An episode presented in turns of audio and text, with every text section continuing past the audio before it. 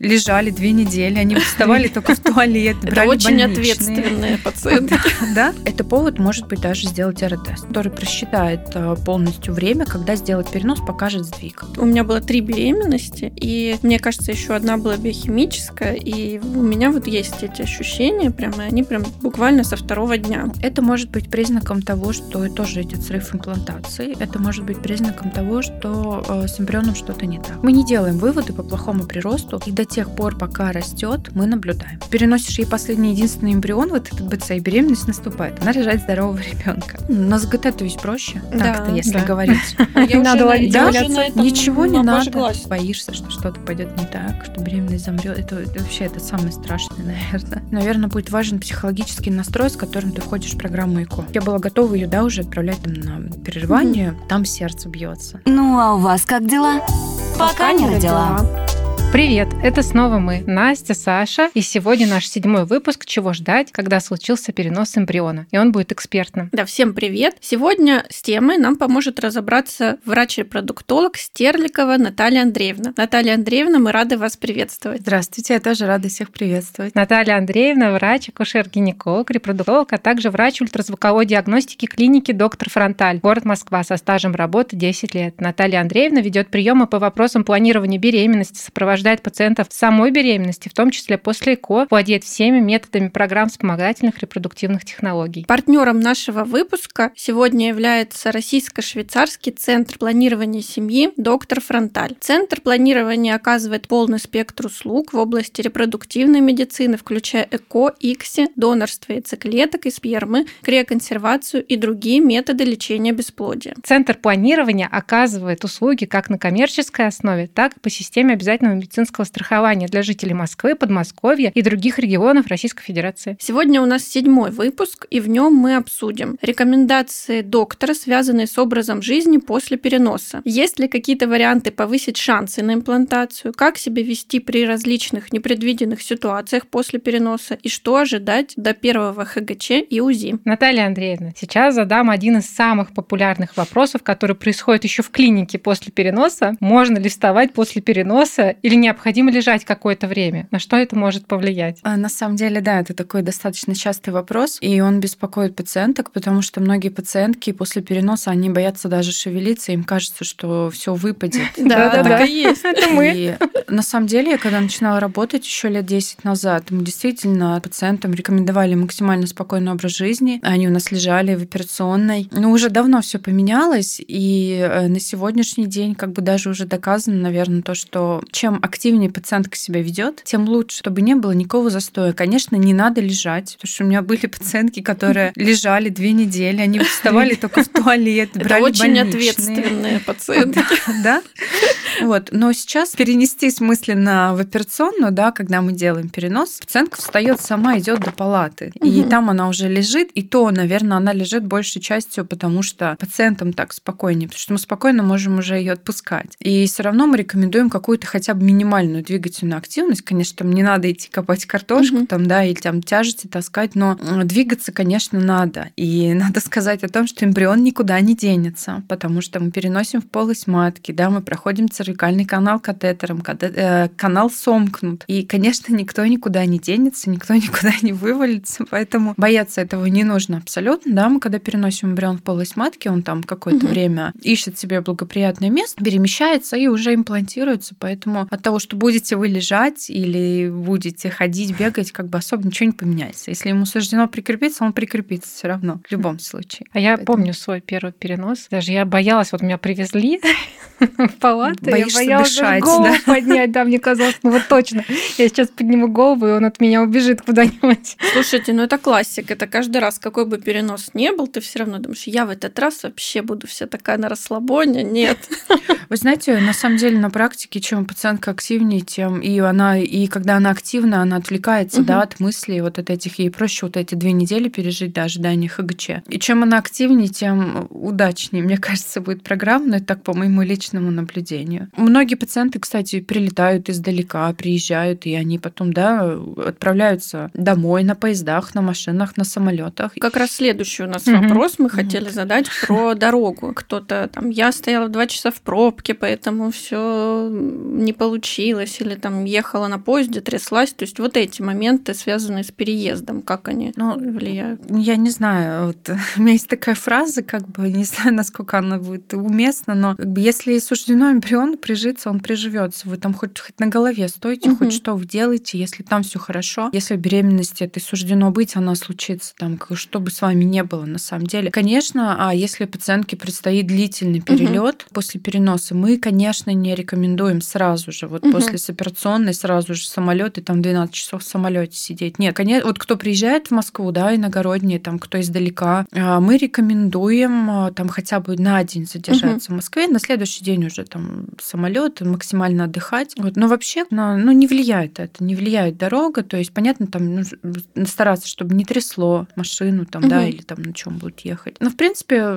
допустимые перелеты и передвижения на большие расстояния. И даже при беременности вы же знаете, да, что мы перелеты разрешаем. Если беременность угу. протекает хорошо, и, как правило, все благополучно, эти перелеты переносятся. А еще к вопросу об образе жизни. Например, вот у некоторых пациентов есть ведь старшие дети, когда рекомендуют не поднимать тяжести. Я помню, что это были какие-то такие у меня рекомендации, что тут максимум чайник можно поднимать. Или Килограмм, вот... два. Да, да, да. А как быть вот в этих ситуациях? Ну, здесь, э, да, здесь действительно такая ситуация. Ну, да, мы рекомендуем все таки э, детей, если есть дети старшие, не таскать на руках. Например, тогда сесть, взять угу. себе на коленки. Конечно, длительно не носить, тяжести не поднимать, но прям сказать, что если вы поднимете ребенка, который там 5 килограмм весит, и что-то случится, ну, вряд ли. Вот. Ну, конечно, физическую активность какую-то и, большие веса мы не рекомендуем, да, мы угу. и нагрузки, и в том числе спортзалы тоже а, рекомендуем минимизировать в вот этом периоде после переноса. Угу. Но а, есть ситуации, когда маленький ребенок. Вот у меня есть пациентка, у нее, например, сейчас ребенку год, она угу. за вторым пришла, да, на перенос. Понятно, что там она будет какое-то время проводить с ребенком, и там невозможно не брать его на руки. Ну, как-то вот, ну, не знаю, сидя, лежа, как-то его рядом с собой. Ну, стараться да, длительно не носить. Еще хочется разобрать волнующую ситуацию, такую болезнь после переноса. Поднялась температура, какое-то ОРВИ, горло болит, насморк, чихание. Уже в такие моменты хочется паниковать, бить там во все колокола. Что может повлиять негативно? Ну, повлиять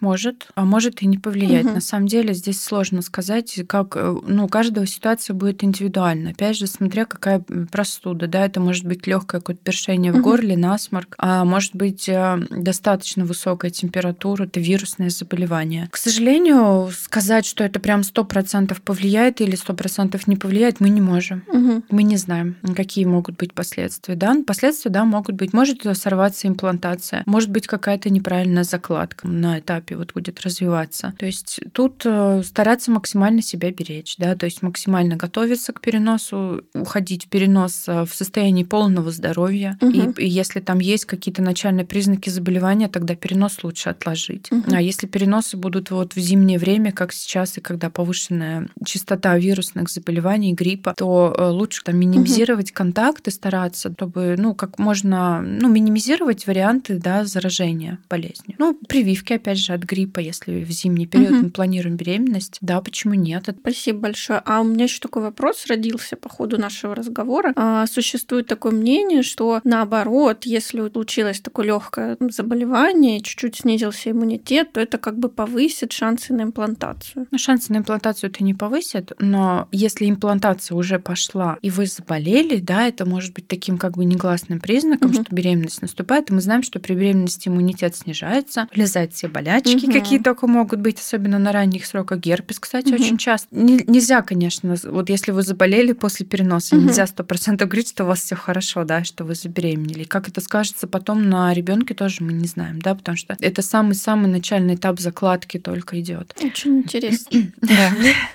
Наталья Андреевна, у нас еще не закончили все экстремальные варианты, которые могут приключиться с девушкой после переноса, и хочется спросить про испуг. Вот, к примеру, едет девушка за рулем или в такси, и случился какой-то инцидент, когда она сильно испугалась. Может испуг каким-то образом повлиять на имплантацию? Здесь тоже я вам, к сожалению, не смогу однозначно ответить, как это повлияет. А во время испуга, если рассуждать, да, там, что там адреналин вырабатывается, а может быть, он наоборот благоприятно повлияет и как-то ускорит процесс, а может быть, нет. Ну, сложно сказать на самом деле. Как я уже говорила, да, если беременность хорошая, тут хоть что ты с ней делай, ну, ничего не будет. Тут знаете, что волнует э, больше даже пациенток при испуге, как пишут, да, много, множество на форумах тем этих. У меня так там все сжалось, все сократилось, матка сократилась, и потом, если вдруг не получилось, да, то они винят себя, что я там э, испугалась, это муж там затормозил, эта собака там на меня напрыгнула. То есть именно вот само сокращение матки, Но оно теоретически, влияет, э, ну, само,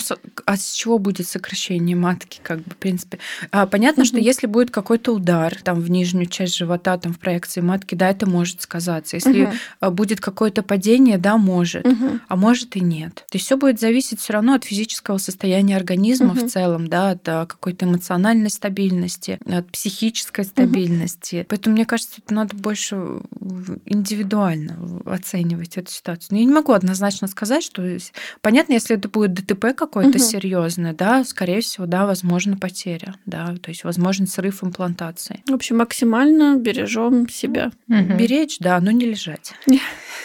И не, не двигаться. Наталья Андреевна, хочется перейти к вопросам непосредственно связанным с эмбрионами. Например, качество эмбрионов. Это тоже очень нередкий вопрос, еще даже не на моменте переноса, а чуть ранее, когда девушка узнает о том, сколько у нее по итогу эмбрионов и какого качества. Насколько влияет на частоту имплантации, если эмбрионы отличники, хорошисты или же вот, да, другие вот эти вот сочетания буквок ББ, БЦ и вот это вот все. Конечно, это влияет. И в первую очередь мы смотрим на качество, да, и выбираем, а, какой эмбрион переносить. Мы опираясь именно на вот эти буквенные значения, да, которые нам дают эмбриологи. А мы знаем, да, что э, самые лучшие эмбрионы это качество там А, Б, да, АА, ББ, АБ, вот эти БА различные сочетания. А, но при всем при этом есть и эмбрионы там качества. Понятно, ЦЦ нет. Мы не переносим, как правило, на утилизацию, либо они останавливаются развитие. Есть эмбрионы качества БЦ, это так называемые троечники. Ну вот э, если, например, брать историю с практики, у меня есть пациентка, которой мы... Пере... Понятно, что переносишь всегда самых лучших. Начинаешь с отличников, с хорошистов, остается и беременность угу. не наступает. Вообще непонятно, да, по каким каким причинам вроде там все подготовлено, и матка, все прям все идеальные условия, а потом ты переносишь ей последний единственный эмбрион, вот этот БЦ, и беременность наступает. Она рожает здорового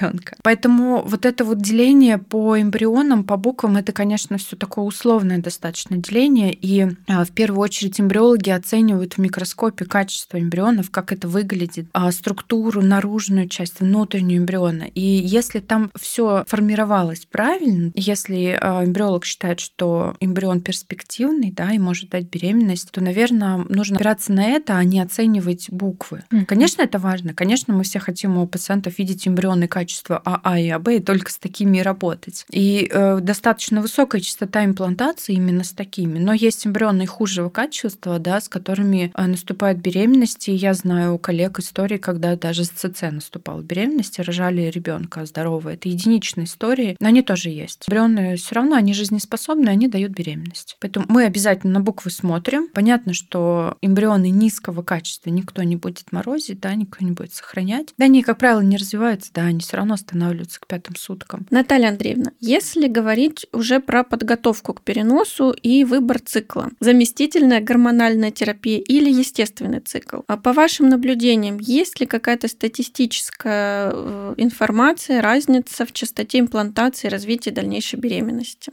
Какого-то золотого протокола школа, когда нужно угу. золотого стандарта, когда нужно ЗГТ, когда в ЕЦ нет, да, то есть это подбирается с учетом особенностей пациентки, это подбирается с учетом того, какой перенос. Понятно, что там, если мы сделали три э, попытки криопереноса в естественном цикле, у нас нет результата, мы, может быть, что-то поменяем. А есть же не только ЗГТ, а я знаю врачей, которые стимулируют пациентов угу. овуляцию, да, стимулируют и переносят, и плюс добавляют там эстроген и прогестерон. То есть э, все это подбирается очень индивидуально. То есть если пациентка молодая, здоровая, если у нее, например, первый перенос, если у нее хорошее качество эндометрия, она овулирует, и, а, понятно, что мы ей предложим естественный цикл, это будет для нее максимально комфортно. А не будет практически никакой нагрузки, и в естественных циклах даже иногда прогестероновую поддержку не дают. Угу. То есть перенесли эмбрион, там беременность наступает самостоятельно. Ну, боятся все, конечно, ничего не давать. Угу.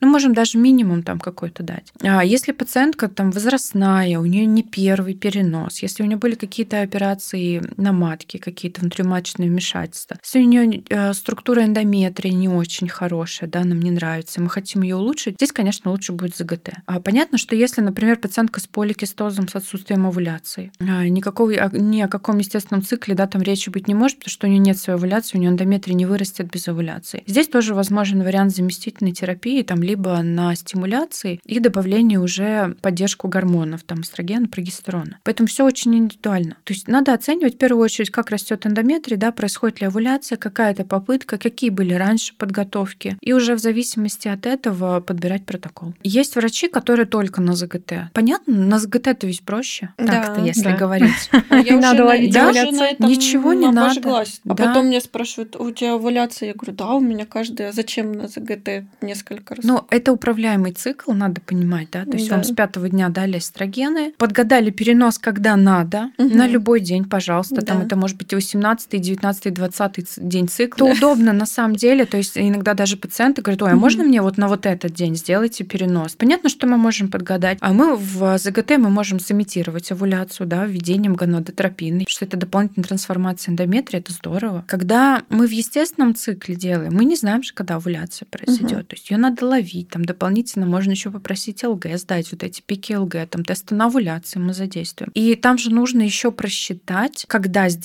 перенос, чтобы попасть в окно имплантации. Это сложнее, ну и не, все хотят с этим заморачиваться. Вот на ЗГТ тоже достаточно высокие результаты. Ну и в ЕЦ тоже, если прям заморочиться сделать, да, в ЕЦ тоже будут достаточно высокие результаты. Бывает ли так, что, допустим, когда а, девушка на ЗГТ, и вроде бы ну, у нее есть в поддержке прогестерон, но не может ли быть такой ситуации, что ее не хватает? То есть все равно же она ограничена. Ну, такой интересный вопрос с прогестероном на самом деле. И я знаю, что многие отслеживают, да, даже уровень прогестерона. Мгм. Но опять же, мы знаем о том, что когда мы, например, какие-то вагинальные формы прогестерона используем, они же не отражаются на показателях крови. Как вы узнаете, что не хватает? А вот Вы вопросы, же вот да- вопросы даёте? интересные, как раз вот как узнать, Он- потому Это что очень интересно на самом деле, но, как правило, мы даем максимальную поддержку, да, если пациентка идет на ЗГТ. Если есть заведомо там изначально вводит эстрогены, то мы даем прогестерона достаточно 400-600 там, миллиграмм, Мгм. да, то есть кто-то 800 Мгм. дает, а кто-то дает вообще все, что только можно. И юфастон, таблетированный прогестерон, вагинальный прогестерон, еще там и инъекции добавляют. А он при всем при этом еще и в крови продолжает оставаться низким, а там просто уже дикое пересыщение вот идет. мне вот Поэтому, это вот как раз интересно, да. э, потому что- в принципе э, того, что мы даем, вот эта максимальная суточная доза, этого достаточно. Мгм. Если мы идем в ЕЦ, а, у нас там будет свое желтое тело, которое будет вырабатывать прогестерон. И опять же важно помнить о том, что прогестерон вырабатывается циклически, он вот, вот, вот так вот идет, да, то есть вы можете, например, сдавать кровь и, и попасть на уровень спада. Там через два Мгм. часа сдадите, он будет выше. Ну, об этом тоже надо помнить. Он как бы не на одной, да, волне идет. Вот, поэтому ориентироваться тоже на кровь, наверное, не очень достоверно. Но э, когда, когда ЕЦ, да, у нас есть желтое тело, мы знаем, что оно будет вырабатывать прогестерон. Это уже здорово нам идет поддержку. Как я уже говорила еще раз, если беременности суждено быть, она будет. Там хоть что будет, хоть какой прогестерон. Мгм. То есть, если все условия совпадут, а, имплантация произойдет, и все будет хорошо. А по прогестерону, да, мы всегда можем скорректироваться. Мгм. Это да. То есть это такие больше попытки, да, понять, когда вот э, первый, второй, там, не знаю, какой перенос, и что-то идет не так, и уже начинаешь уже гадать, а может быть здесь, а может быть тут, а может быть в естественном лучше, потому что там своя овуляция и прогестерон достаточно, а вдруг на ЗГТ недостаточно. Такие вот метания, ну, в моей ЗГТ голове, по крайней ЗГТ мере. мы все равно даем максимальную дозу. Это такой дискуссионный вопрос, на самом деле, ну вот на сегодняшний день его до сих пор обсуждают. Кто не знает, как лучше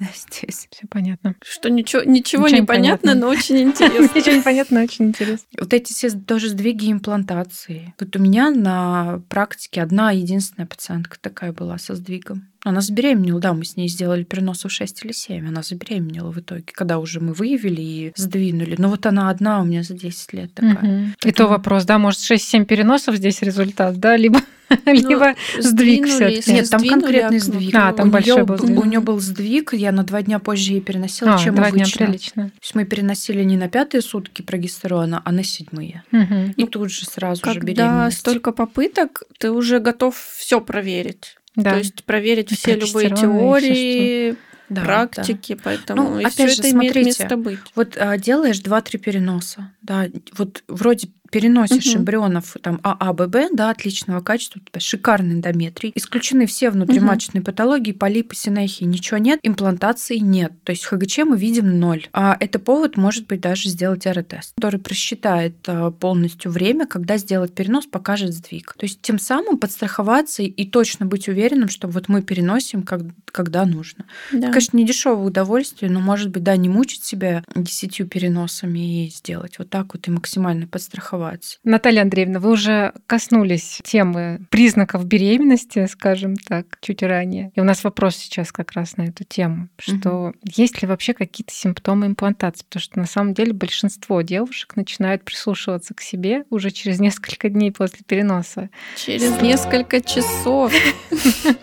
Стоит ли их искать, эти симптомы? Ну, у меня есть пациенты, которые говорят, что они чувствуют, как эмбрион внедряется в матку. И я, кстати, ну, я допускаю, это такое действительно может быть. Прям вот таких явных симптомов, которые вот точно вы скажете, да, что вот все сто процентов имплантация, конечно, нет. Но, как правило, это какие симптомы могут быть? Это могут быть тянущие боли внизу живота. Это может быть распирание, раздувание, да, но мы помним о том, что вторая фаза, да, в которой мы делаем перенос, неважно, как мы готовились, это всегда высокий уровень прогестерона, да, по умолчанию. То есть прогестерон вызывает э, склонность к запорам, вздутие, дискомфорт. То есть это может быть и признаком начавшейся имплантации и беременности. Многие говорят пациентки, что они, я как шарик раздулась. Это косвенный признак, да, это может действительно сильно судить. Это может быть из-за прогестерона. Но если это просто из-за прогестерона, да, они там через две недели у них все сдувается. Угу. А когда беременность прогрессирует и развивается, то есть это вот состояние такое, ты как раздутый, как шарик, оно остается. Но это, это не научно, это вот так уже вот э, из жизненной ситуации. наблюдение, да. Да, а нагрубание молочных желез частый угу. признак. Кого-то начинает тошнить, кого-то начинает головокружение, кто-то начинает больше спать. Самый такой явный, наверное, признак, э, когда имплантационное кровотечение кровотечения, да, но через 5-7 дней после переноса, а, капельки крови. Угу. Не у всех, не у всех бывает абсолютно, но встречается достаточно часто. Имплантационная вот эта капелька крови, она нам может быть а, признаком того, что имплантация, да, была. Но этой капельки может и не быть. Вот, что есть действительно пациенты, которые говорят, что я все, я себя чувствую беременной с самого-самого, вот все, я чувствую, как все произошло, я почувствовала, как пошла имплантация, я все знаю. Всё, вот. Ну, я вам хочу сказать, что вот у меня было три беременности, и мне кажется, еще одна была биохимическая, и у меня вот есть эти ощущения, прямо они прям буквально со второго дня. У меня в биохимической... Даже биохимия, да, чувствуется угу. очень хорошо. Три, три переноса было, да, второй перенос у меня была биохимия, причем такая биохимия очень уверенная, ну, в смысле того, что у меня ХГЧ высокий был. Потом все стало падать. И да, ощущения, ну вот в биохимическую у меня было меньше ощущения. Вот когда э, моя два... Так хотела сказать тройня. Так Сколько у тебя было. детей? Шестеро, да? На самом деле двое, но по ощущениям шестеро. Так. В общем, когда двойняшки мне моих перенесли, то там, да, там было вообще не перепутать. Мы коснулись вопроса выделений, и мне кажется, что это одна из самых тревожных ситуаций, вообще тем после переноса, и с чем это может быть связано, вот помимо имплантационного кровотечения, да, когда это капельки. Выделения какие? Кровянистые? Угу. Да, да, например, кровянистые или при, мажущие. При наступлении беременности количество выделений, как правило, увеличивается. Очень часто часто, кстати, кандидоз у женщин, которые склонны, да, и сама по себе флора становится более обильной, выделение тоже становится более обильной, это пациенток пугает всегда, это норма. Угу. Кровотечение после переноса, наверное, может быть только в одном случае, это когда идет срыв имплантации, это менструация. Часто, например, знаете, как бывает, но ну, мы сейчас не про крил можем говорить, а вот мы пошли в свежую угу. программу, провели стимуляцию, получили там такую, допустим, 15-20 клеток, сделали свежий перенос, и через неделю у пациентки а, началось кровотечение. Это менструация стимуляция. Вот это у меня так было, кстати. Это, это скорее всего, гиперстимуляция угу. яичников идет на фоне гормонального вот этого воздействия, и такое, да, это бывает. К сожалению, это бывает, поэтому и рекомендую, да, особенно в коммерческих программах, больше уходить в крио, да, потому что здесь мы можем это все. Нет дополнительного воздействия вот этих гормональных препаратов, которые мы вводим в программах ЭКО, когда эти клетки получаем. Такое, да, может быть. А если мажущие выделения? Мажущие выделения, они на самом деле, ну вот знаете, как, например, как может быть. У нас прошло, допустим, 10 дней после переноса, пациентка сдает ХГЧ, видит, что он положительный, но у нее начинается какая-то мазня. Это может быть признаком того, что тоже идет срыв имплантации. Это может быть признаком того, что э, с эмбрионом что-то не так. Ну, к сожалению. А может быть просто само по себе. На заместительной терапии в криопереносах, когда мы на эстрогенной поддержке, тоже пациентки очень часто кровят. И это не норма, но часто это встречается, но это достаточно быстро купируется тоже. На самом деле вариантов очень много. Если пациентка кровит, мы все равно в первую очередь смотрим на ХГЧ и как прирастает. Если растет хорошо, если мы даже потом видим на УЗИ, видим, что все прогрессирует хорошо, мы, как правило, эти корнистые выделения купируем. Всегда можно найти причину. То есть это может быть на фоне каких-то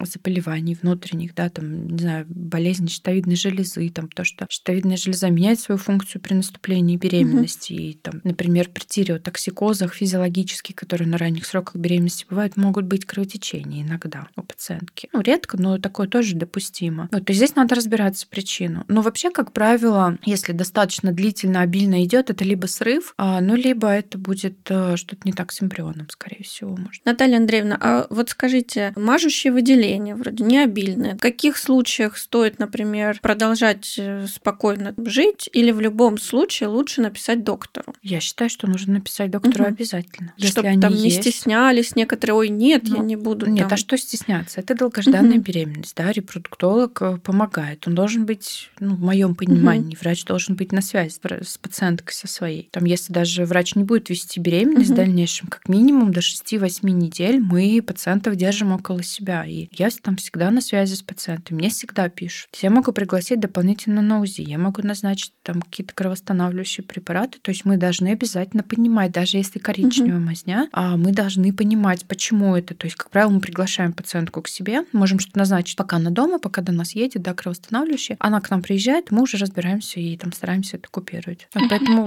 писать обязательно. Другое дело уже там врач в контакте с вами или нет, это уже другой разговор, да, но я считаю, что нужно сразу же писать. Спасибо большое. Mm. Наталья Андреевна, теперь перейдем к такому волнительному моменту, период ожидания результата. По вашему мнению, когда можно начинать делать тесты на беременность или идти сдавать ХГЧ? Потому что вот я встречала, что девочки идут уже на пятый день после переноса, сдают кровь и начинают что-то ловить, мониторить и так далее. Я здесь а, отвечу с двух позиций, да, если отвечать как врач, как репродуктолог, угу. то раньше, чем 12 день, мы, конечно, не рекомендуем сдавать, угу. мы рекомендуем терпеть 12-14 день. Кто так делает? Никто.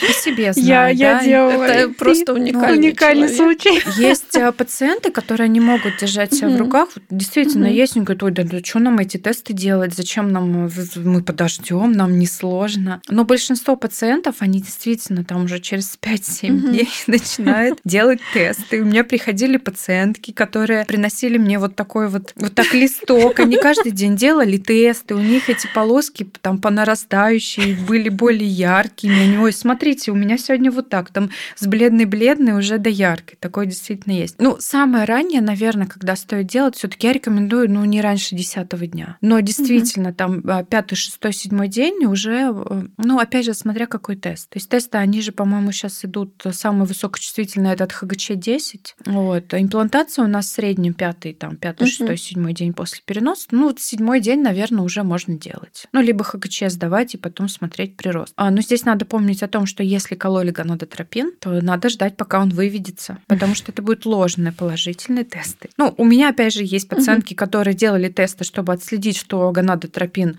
вышел. вышел.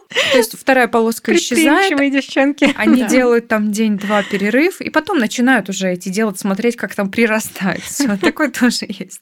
Да, все это все это нормально. Это нормально. Да, абсолютно.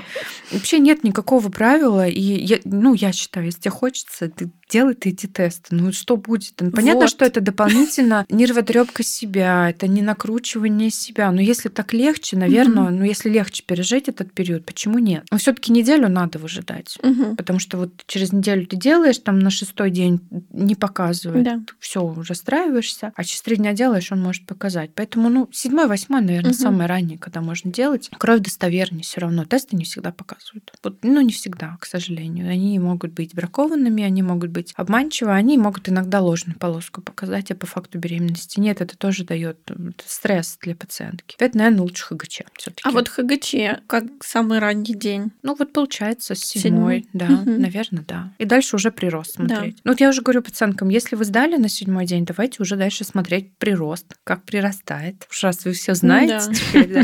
теперь, мы, теперь мы занимаемся тем, что оцениваем прирост через день, как растет. Если там растет что-то не так, мы расстраиваемся угу. и думаем, как теперь быть. В общем, то так, поразвлекаться, конечно, есть чем. Да уж, не заскучаешь, если начинать тогда мониторить, точно не заскучаешь. Да. Наталья Андреевна, вот, к сожалению, если так случилось, ХГЧ приходит отрицательный. И э, часто пациентки остаются вот в растерянности с ответом врача, там, отменяем препараты. Вот что делать дальше? Здесь как бы понятно, да, это стандартная фраза, что когда мы видим неудачу, да, то, что нам присылает пациентка, мы должны э, цикл завершить. А завершить мы его должны менструацией, да, для того, чтобы mm-hmm. была менструация, мы должны препараты отменить. Поэтому это стандартная фраза, да, здравствуйте, там очень жаль, все препараты отменяем. А что делать дальше? Это опять же все оценивается индивидуально, проговаривается с пациенткой. То есть, если есть замороженные эмбрионы, понятно, что мы там через какой-то цикл 2-3 можем повторить, переносить. А возможно, а, кому-то понадобится гистероскопия, какое-то дополнительное обследование. Возможно, кому-то понадобится дополнительная подготовка эндометрия. Все это обсуждается с врачом. А, как правило, а, если цикл у нас закончился угу. неудачно, пациентка менструирует, и мы ее приглашаем на прием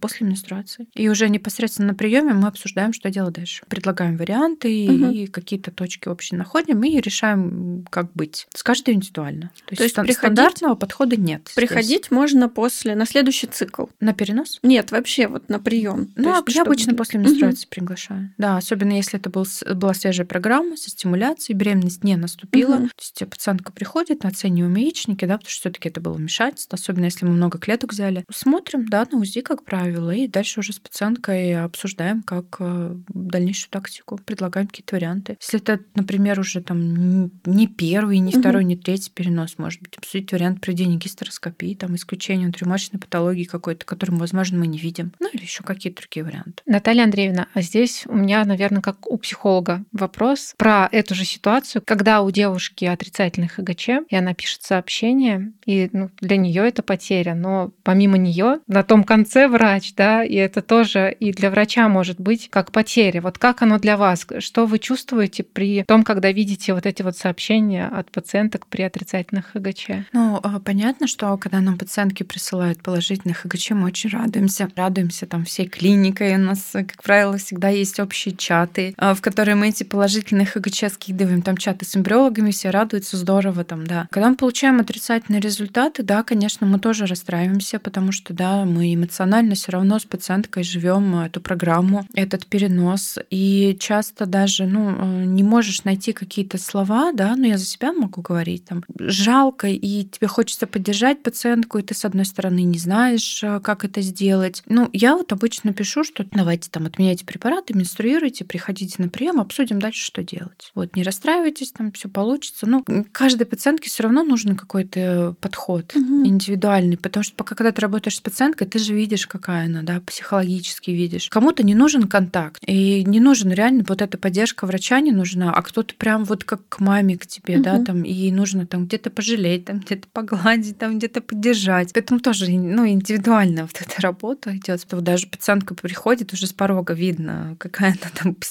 психотип ее и как с ней лучше. Такой есть, да. Ну, это здорово, потому что на самом деле индивидуальный подход, он очень важен. Да, однозначно так, потому что действительно для кого-то важно прожить вот эту ситуацию, да, вот даже с этим сообщением одним образом, для кого-то другим образом. И а, вот тонкие настройки друг к другу у врача и у пациента имеют в этом случае огромное значение. Но я могу сказать, что когда у пациента есть контакт с врачом, близкий, угу. когда они на одной волне, угу. А если пациент максимально доверяет врачу, э, эффективность будет выше. Ну да. вот по моему опыту. Когда у тебя все хорошо, угу. то с, с пациентом, да, налаженный контакт, и эффективность будет выше. Интересно. Когда пациент вот как еж, и угу. он вообще не верит ни во что, и еще ты ему назначила, а он не будет делать, угу. пойдет еще с десятью посоветуется, и здесь, да, здесь хуже будет. Поэтому важно выбирать своего врача. Да, да, да. абсолютно точно, потому что это действительно да. влияет это очень на действие. Важно. Угу. Это очень важно. наверное, это пункт номер один. Ну, я могу про свой опыт немножко рассказать, да, когда после там третьего, по-моему, или какого-то четвертого даже, по-моему, переноса отправляла врачу там анализ, о, да, ХГЧ, что он отрицательный. Я просто вот осталась с фразой «отменяем, точка». Все. Как так? А как же погрузить вместе, да?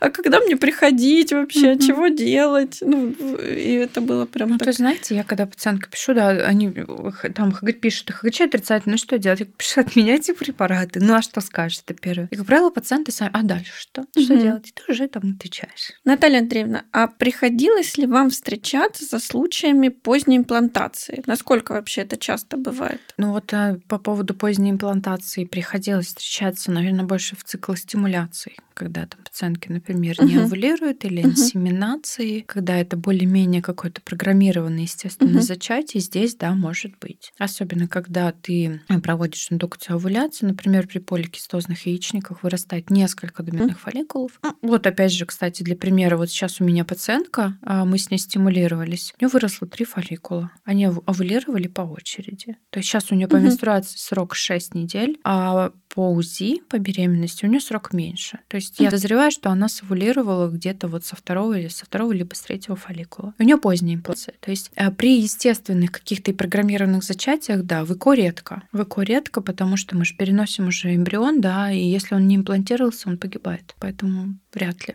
Понятно, спасибо большое. Чисто теоретически, да. да, может быть, но это большая редкость. Кош, в ЭКО именно. А, кстати, бывают ситуации, когда пациентки делают криоперенос, например, в естественном цикле, а беременеет она от мужа. Да, я была такая история. Двойни переносили одного, мне точно переносили. А вот бывает история, когда переносишь одного, она там еще с мужем, и у нее своя овуляция, и у нее две беременности, может быть, один и кошный, а второй от фантастика. мужа. Либо и кошный не приживается, вот естественным путем. А после программы ЭКО неудачных пациентки очень хорошо беременеют самостоятельно. Как это работает, никто не знает. Ну, понятно, что если у нее труп нет маточных, угу. это такое маловероятно. Да. А вообще там, если они с эндометриозом там, или там неясный генез, например, они часто в первые два цикла после ЭКО беременеют. Вот у меня подруга такая. ЭКО неудачно, она на следующий же цикл забеременела. Идеально. С эндометриозом, кстати. Наталья Андреевна, а если у вас какие-то рекомендации для пациенток? Вот как справиться со временем ожидания до ХГЧ? Ну, это сложно. Это сложно, потому что это ожидание, оно дается очень мучительно. Здесь что можно сделать? Только отвлекаться отвлекать себя чем-то. Я знаю, что у некоторых, ну, мужья, если поддерживают, да, жен, мужья отвлекают. То есть хорошо уехать куда-то, там, за город, отдохнуть, переключиться, какая-то новая деятельность, там что-то, там, стараться не замыкаться в себе, не сидеть в своих мыслях, а стараться какой-то вот э, деятельность какую-то, да, разворачивать. И это будет как-то отвлекать, хотя бы вот эту неделю продержаться. Ну, неделя это же не так много на самом деле. Вот. В цифрах, да, но кажется, что как будто бы для каждой девушки на там самом день, деле, день за неделю идет.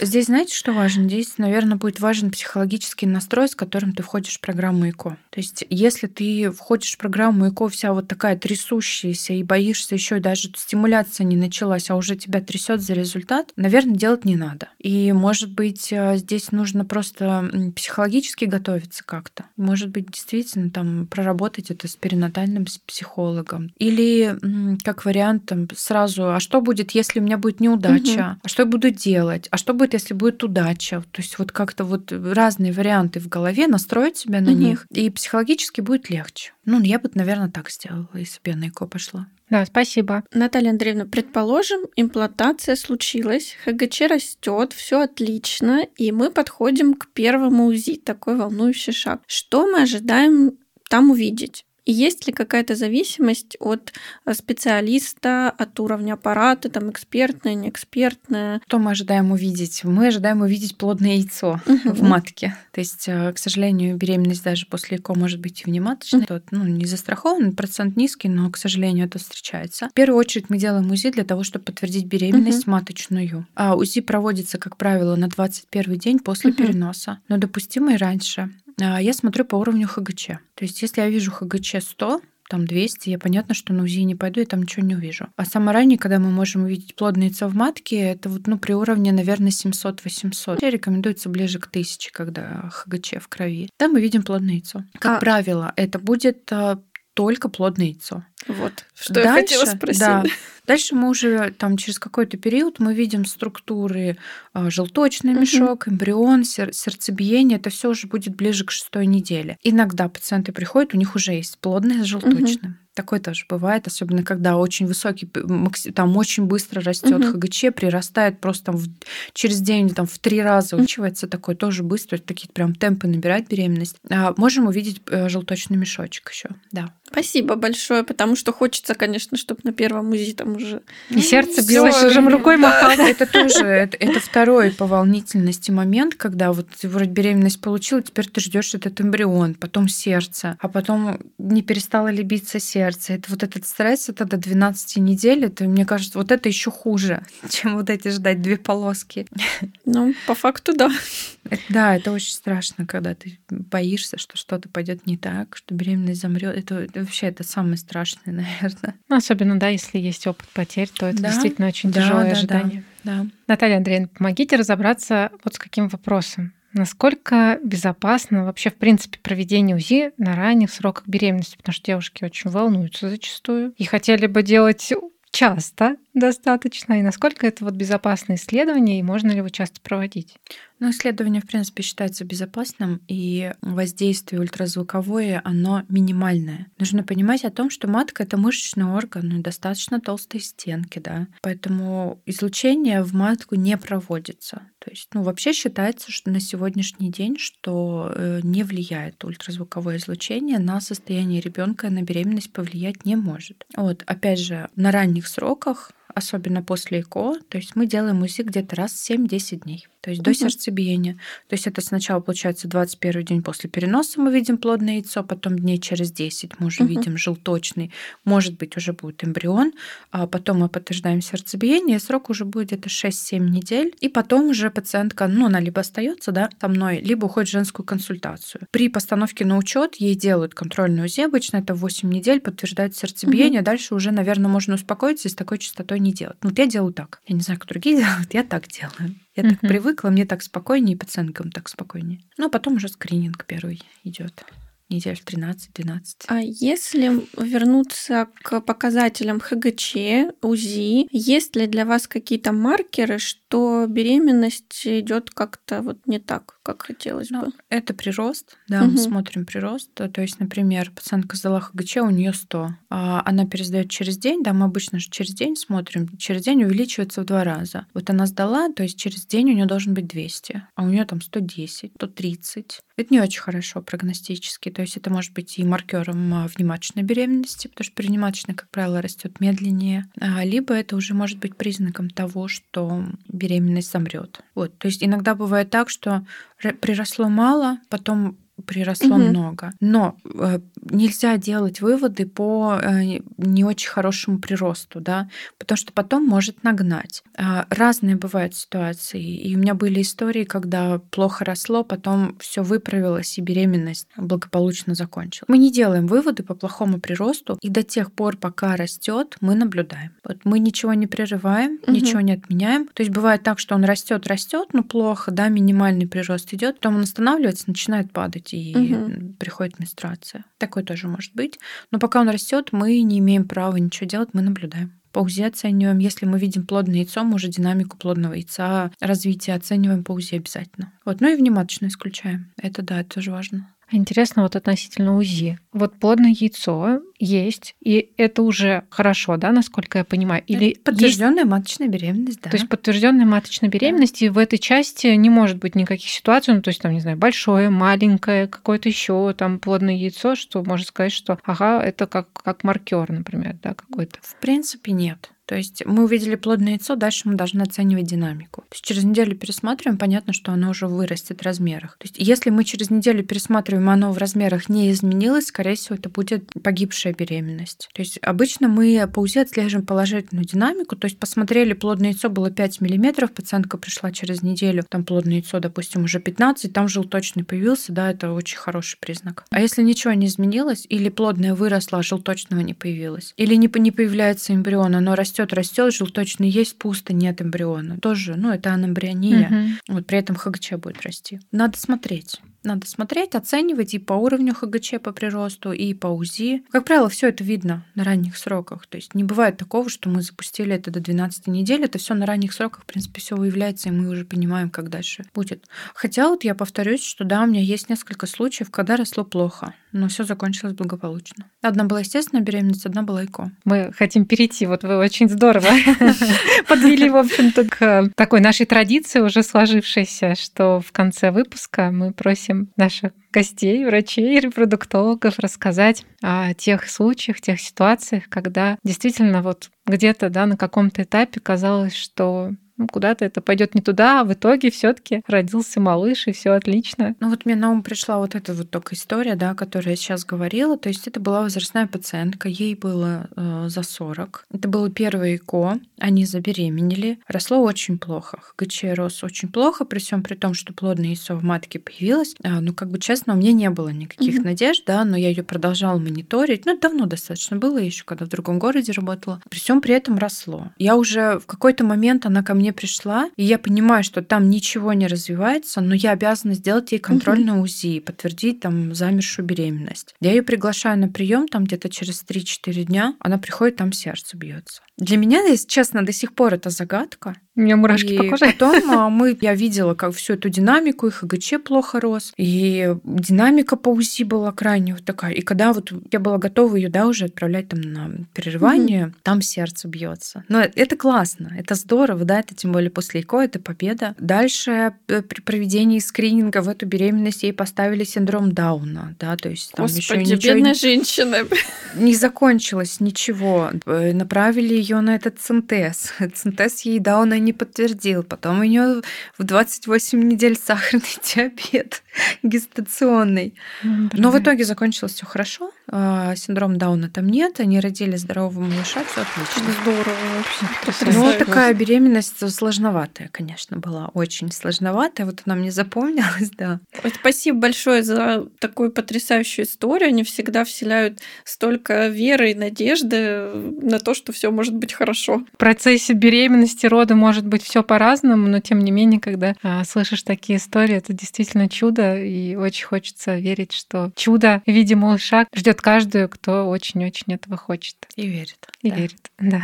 Наталья Андреевна, спасибо большое за эту историю, за то, что нашли возможность прийти сегодня в студию, чтобы помочь разобраться с такими вопросами, которые на самом деле волнуют многих пациенток, несмотря на то, сколько уже переносов было за плечами. Спасибо вам. Да, я тоже присоединяюсь к словам благодарности. Спасибо большое за возможности, за эфир. Было очень интересно. Наталья Андреевна, мы вам желаем максимально успешной практики, чтобы как можно больше ХГЧ было положительных, ваш WhatsApp был завален да, да, да. и чтобы эти все ХГЧ потом трансформировались в прекрасных розовощеких малышей. Спасибо вам за вашу работу, за человечное отношение к пациентам и за искренность. Это прям очень-очень важно. Да, я Спасибо большое. Очень поддерживаю, потому что действительно бережность это очень важная часть, мне кажется, в репродуктивной сфере. Ну что, на этом будем завершать наш седьмой выпуск подкаста. Спасибо за прослушивание. Подписывайтесь на подкаст на всех площадках, где вы нас слушаете, чтобы не пропустить новые выпуски. Ждем вас в нашем телеграм-канале. Там тоже много всего интересного. Ссылку вы найдете в описании к выпуску. Ждем ваши вопросы, истории, предложения по темам для новых выпусков. Для этого мы разработали форму. Ссылку на нее в описании к выпуску. И по традиции текущий выпуск будем завершать анонсом следующего. Тема следующего нашего выпуска – влияние влияние мужского фактора в планировании беременности.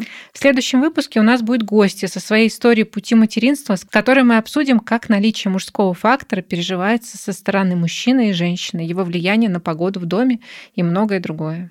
Друзья, до новых встреч. Ставьте оценки, делитесь выпусками с теми, кому это будет интересно. Пока-пока. Пока-пока. До свидания.